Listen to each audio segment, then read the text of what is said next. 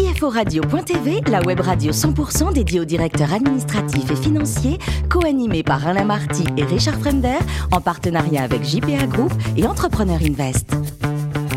Bonjour à toutes et à tous, bienvenue à bord de CFO Radio.tv. Vous êtes 11 000 DAF et dirigeants d'entreprise abonnés à nos podcasts. On vous remercie d'être toujours plus nombreux à nous écouter chaque semaine et vous pouvez nous retrouver sur les réseaux sociaux. À mes côtés, pour co-animer cette émission, Jacques Potvin, président de JPA International, présent dans 80 pays, Bruno Jacot, senior partner au sein d'Entrepreneur Invest, et puis Richard Fremder, rédacteur en chef adjoint de CFO Radio.tv. Bonjour à tous les trois, bonjour messieurs. Bonjour, Alain. Bonjour Alain. Aujourd'hui, Richard, l'heure est grave, nous parlons du patriotisme économique. En effet, Alain, notre invité Dominique Chéneau est l'auteur du livre Le patriotisme économique a-t-il encore un sens aujourd'hui? Eh bien, nous allons lui poser la question. Bonjour Dominique. Bonjour à tous. Vous êtes diplômé de l'ESSEC, ingénieur à l'ESTP, c'est les travaux publics, et vous avez même été steward chez Air France, c'est ça? Combien de temps? Deux fois trois mois. Deux fois trois mois, Richard. Air France, vous y restez quand même un petit peu, et puis vous faites du capital market, vous passez par PricewaterhouseCoopers et même Deloitte. Alors je synthétise, hein, parce que sinon il faudrait toute l'émission pour tout votre parcours. Euh, vous aimez changer d'univers en fait J'aime changer d'univers, euh, j'aime changer mes centres d'intérêt tout en gardant un- une, une ligne directrice. Le- la ligne directrice, en fait, c'est d'essayer de faire de, de la transmission. Quand j'étais euh, quand j'étais Air France, euh, j'en faisais peu, j'ai beaucoup appris. Quand j'ai été banquier, c'est pareil, j'ai beaucoup appris. Mais quand, quand vous devenez consultant, là, euh, la restitution, elle est importante. Et puis quand après vous enseignez, la restitution, elle est aussi importante. Bah, donc, justement, quand on écrit, pareil. J'allais vous en parler parce que vous aimez ça, partager effectivement. C'est une sorte de fil rouge aussi chez vous. Vous avez enseigné à Dauphine, l'ENA, Sciences Po, Nanterre, HEC. Vous aimez partager? Oui. Oui, oui. Euh, c'est là. Si, on doit laisser une marque euh, un peu plus tard, c'est principalement dans le souvenir et donc euh, le, souvenir des, personnes qu'on a pu rencontrer. il faut plutôt essayer qu'ils soient bons et qu'ils aient l'impression d'avoir retenu quelque chose, d'avoir d'avoir trop perdu leur temps quand ils ont fréquenté. Effectivement. Et enfin, entre le MEDEF, Lawrence Hamilton, l'ADFCG, la direction de Trésor Risque Conseil, vous éditez, vous trouvez du temps pour éditer et écrire donc Le patriotisme économique a-t-il encore un sens aujourd'hui? Pourquoi ce livre? Et pourquoi ce titre un peu provoque quand même Alors, la, première chose, je- suis co-auteur parce qu'on était à une 7, 7 ou 8 à, écrire. Euh, on a eu la chance et le privilège d'avoir une préface de Jean-Claude Trichet. Euh, alors, pourquoi, pourquoi on l'a pris? Ça, ça vient d'une euh, d'une idée euh, que, que l'on a eue lors d'une réunion du SAS économiste à Aix il y a, il y a un peu plus de deux ans, euh, et où quelques intervenants, dont Pascal Lamy, euh, qui était quand même l'ancien directeur général de l'OMC, avaient dit que le multilatéralisme était mort. Bon. Et donc, s'il est mort, qu'est-ce qui se passe? Euh, Comment on va commencer Comment on va discuter Comment les échanges vont avoir lieu Euh, Et après, euh, le- le- l'idée a mûri pendant à peu près un an, euh, et on s'est dit que le, le- en septembre, octobre de l'année dernière, et on s'est dit que ça, ça commençait à devenir véritablement un sujet. Euh, et quand on a vu le, le Covid, la crise des masques, la crise des médicaments, on s'est dit qu'on était vraiment quelque chose. Jacques? Ce sont des sujets qui sont extrêmement importants et qui peuvent se relier d'ailleurs avec tout ce qui concerne le RSE. Euh, euh, euh, comme l'a rappelé gentiment Alain, nous sommes présents dans 80 pays et j'ai toujours pensé et considéré que l'économie mondiale était mondialisée était incontournable. On peut pas échapper à ça et euh, euh, on peut pas mettre de barrières douanières comme vous l'évoquez d'ailleurs. Donc euh, sans doute les solutions sont ailleurs. Dans cette recherche que vous avez, il y a toujours quelque chose qui m'a épaté, c'est que on n'est toujours pas arrivé aujourd'hui à chiffrer le coût carbone des transports de tas de marchandises qui, si elles étaient fabriquées d'une manière plus proche, entraîneraient une économie considérable en matière de consommation euh, euh, de CO2 et aurait des impacts à la fois euh, sur l'environnement au sens climatique du terme, mais aussi sur l'environnement social des pays. Oui, oui, c'est une certitude. Alors, un prix du CO2 a été donné. Euh, il, y a, il y a 4 ou 5 ans. Euh, ça a été repris euh, au niveau de l'Union européenne. Les Américains, évidemment, en sont vite sortis et les Chinois veulent pas en entendre parler. Donc, dans le cas d'une modélisation, c'est un peu compliqué. Euh, et puis, déterminer après le prix, il faut que le prix soit aussi euh, corresponde à une réalité économique. Euh, Danone a décidé de, de publier des comptes 2019, des comptes 2020, pardon, euh, en intégrant l'impact économique et les, et les coûts justement. Et donc euh, le, la dette CO2 va être intégrée dans les comptes de Danone. C'est un, ça va être un des premiers. Il y en a quelques autres qui l'ont annoncé pour la, aussi pour l'année prochaine, probablement pour l'exercice de, de 2021. Donc ça, c'est c'est quand même une, une première étape. Euh, on reste dans une mission qui est une mission plus plus ou moins écologique à, cet égard.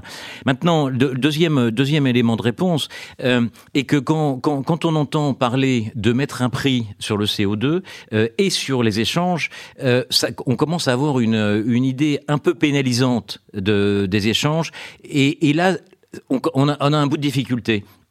Je crois que le, les chaînes de valeur, en ce moment, sont en train d'être repensées. Euh, il est nécessaire de se réapproprier en Europe, les, les, Américains font la même chose, mais ils y arrivent assez mal, mais de se réapproprier en Europe les éléments stratégiques des chaînes de valeur. Bon, euh, ce sera la première étape. Ensuite, plutôt qu'essayer de dire on ne veut plus avoir d'importation, euh, il est donc d'élever des barrières et on peut avoir les barrières douanières, mais également les, barrières sur les prix. Euh, un des éléments, c'est d'arriver à avoir des champions sur des sujets qui sont des sujets neufs et ce qui permettront de, conquérir le reste de la planète. Donc je crois que c'est un peu ça l'idée. Mais une fois qu'on a dit ça, et même si des gens comme CMA, CGM euh, ne, ne baudissent pas de joie quand euh, quand on leur en parle euh, c'est quand même un, un, vrai vrai problème. Ce coût est un vrai vrai problème. Euh, il y, a, y, a, une fiscalité, euh, puisque c'est des transports internationaux, une fiscalité qui est quand même très très souple. quelques efforts ont été faits récemment pour taxer plus fortement le fuel lourd, puisque les paquebots doivent sont au, sont au fuel lourd et une partie des bateaux parce qu'ils sont dans, des eaux internationales. Donc un des sujets, c'est de pouvoir justement avoir un fuel un peu plus propre. C'est probablement une étape, mais je pense qu'il va y avoir un, un, cheminement et un avancement qui va être qui va être beaucoup plus complexe que simplement mettre euh, un, prix du CO2 à 25 euros ou à 50 Très bien. Vous avez constaté, j'imagine, avec les recherches que vous faites, qu'aujourd'hui, euh, toutes les sociétés essayent de produire de l'information non financière, notamment sur les sujets que vous évoquez. Euh, est-ce que vous avez déjà réfléchi à la manière de, entre guillemets, de l'analyser, de la quantifier? Parce qu'on est dans un domaine où, évidemment, il n'y a pas de normes. Et donc du coup, euh, les informations sont souvent, les informations sont souvent des affirmations, mais pour autant, une affirmation n'est pas suffisante pour la, la, juger, la coter, la valoriser. Est-ce que dans vos recherches, vous avez imaginé euh, commencer à réfléchir sur une forme de normalisation de l'information non financière? C'est pour l'instant très très difficile puisque ça peut se faire que de façon consensuelle.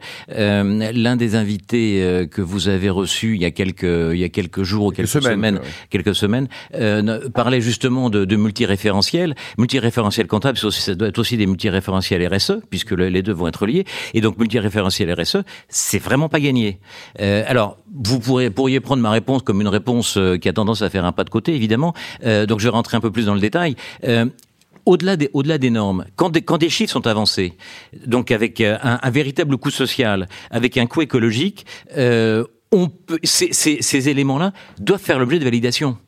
Et ces validations euh, doivent être faites à partir de documents qui sont préparés par les directeurs financiers. Et ces validations doivent être faites par les commissaires aux comptes. Donc vous voyez beaucoup de commissaires aux comptes qui sont en train de s'équiper de, de, data scientists, euh, de, de, de, personnes qui sont qui ont une, forte expérience en matière écologique et qui, entre autres, euh, sont à peu près capables d'indiquer quel est le coût en CO2 d'un mail. Hmm. Voilà. Et ça, et ça quel, est, quel est ce coût? Hein. Euh, j'entendais euh, il y, a, pas très très longtemps Barbara Pompili euh, qui, disait à la commission, la, la, la commission que le président a réuni l'autre jour on a dit les, les, les mesures euh, pour l'écologie, euh, évidemment, c'est très important, évidemment, il faut en prendre, mais commencez, vous, personnellement, tous les jours par vider votre boîte mail. Euh, et c'est vrai que toute boîte mail vidée, ça fait autant de, de, de, de, fermes, de serveurs dans le, dans le Nevada qui ne seront pas construites. Et éteindre la lumière des bureaux aussi quand on parle. Ouais, Bruno? Oui, alors moi je vais, je vais reprendre sur le, le, titre du livre, c'est le patriotisme économique a-t-il un sens aujourd'hui? Alors, d'accord, donc voilà, alors en tant que consommateur, Comment je fais pour savoir ce que c'est qu'une entreprise française? Comment je fais pour savoir que le produit que j'achète est français? Euh, voilà, comment on fait pour savoir toutes ces choses-là? Donc, comment peut-on être patriote en étant consommateur? C'est une c'est une question qu'il est difficile de, de faire poser par un consommateur, euh, mais c'est une question qui, qui appelle une réponse qui est une réponse plus large que simplement celle du consommateur. En d'autres termes, euh, là aussi je botte pas en touche. Euh, en d'autres termes, dans le dans le livre, on insiste beaucoup sur le fait que la politique consumériste et donc du prix bas pour le consommateur qui a été menée par la Commission européenne depuis des années est une politique qui est destructrice. Le sujet, c'est justement d'arriver à se dire quel est le bon produit. La création de valeur pour tout le monde. Quoi. Création de valeur pour tout le monde. Alors, on, Heureusement, heureusement, dans cette politique consumériste, on n'a pas assisté à une baisse des salaires dans l'Union européenne euh, qui aurait tendance à ramener ces salaires au niveau des pays émergents. Au contraire, les salaires ont été maintenus et les, les, salaires des pays émergents ont augmenté. Donc d'une certaine façon, c'est pas forcément stupide. Mais d'un autre côté, euh, avoir une politique purement consumériste qui peut conduire à refuser des fusions, par exemple, ça, c'est un peu une bonne idée. Euh, que Alstom et, le, et Siemens n'aient pas réussi à fusionner euh, leurs activités euh, de ferroviaires par exemple, eh ça a conduit simplement à ce que ce soit des Chinois qui rachètent la branche ferroviaire de Siemens. Est-ce que c'est une bonne idée? Est-ce que c'est une bonne idée pour la planète? C'est pas certain.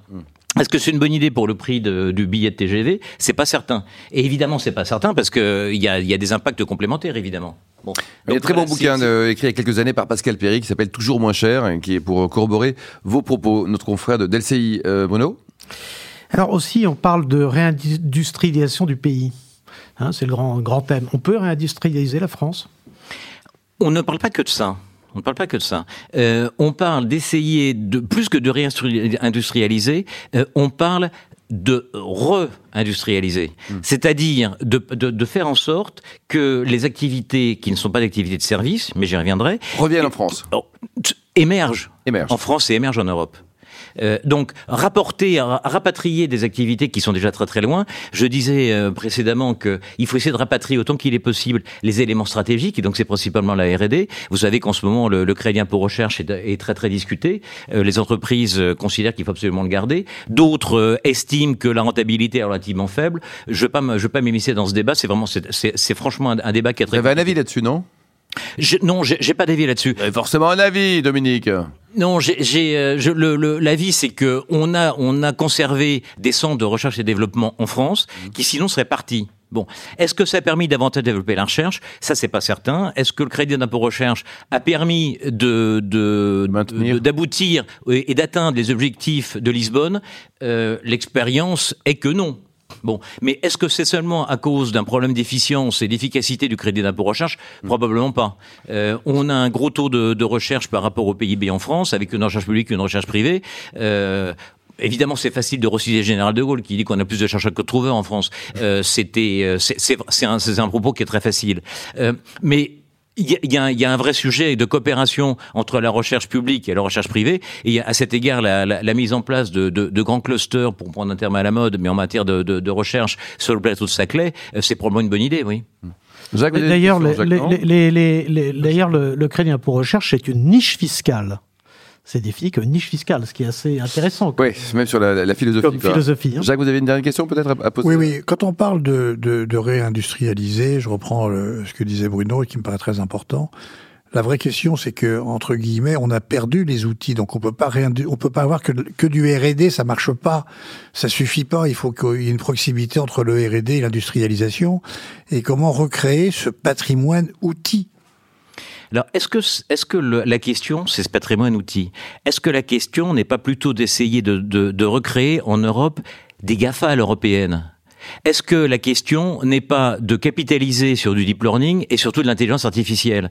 Est-ce que la question n'est pas de, de, surfer sur une Europe des batteries euh, et des batteries euh, donc des batteries électriques, mais également sur une Europe de l'oxygène? Est-ce que la question c'est pas de renforcer les, les, les fonds propres d'Airbus pour avoir des avions à l'hydrogène? C'est ça le sujet. Et il n'y a pas grand monde en face de nous. Il n'y a pas grand monde. Donc est-ce que c'est probablement ça? Pour ça le, terme de réindustrialisation, quand vous avez posé la question, vous avez vu que je n'ai pas répondu directement. Oui, oui, mais c'est bien, c'est bien. Hein et, puis après, il y a la partie service. Hein, il y a la partie service. Euh, avoir des avoir des grandes banques pour financer euh, ces activités, c'est majeur. Avoir du private equity, euh, vous avez quelque chose. Ça aussi, c'est un élément majeur. Est-ce qu'on est leader là-dessus? Quand on sait que sur les fintech, qui est un sujet que je connais un, tout petit peu, les levées de fonds en Angleterre, c'est six fois les levées de fonds en France. Euh, on, a, on, a, un vrai problème. Quand on sait que le, le PEA PME euh, a servi, parce que ça doit être européen, a servi à financer surtout du, le Mittelstand allemand plutôt que les PME françaises ou les ETI on a un vrai sujet. Euh, ça faut le traiter.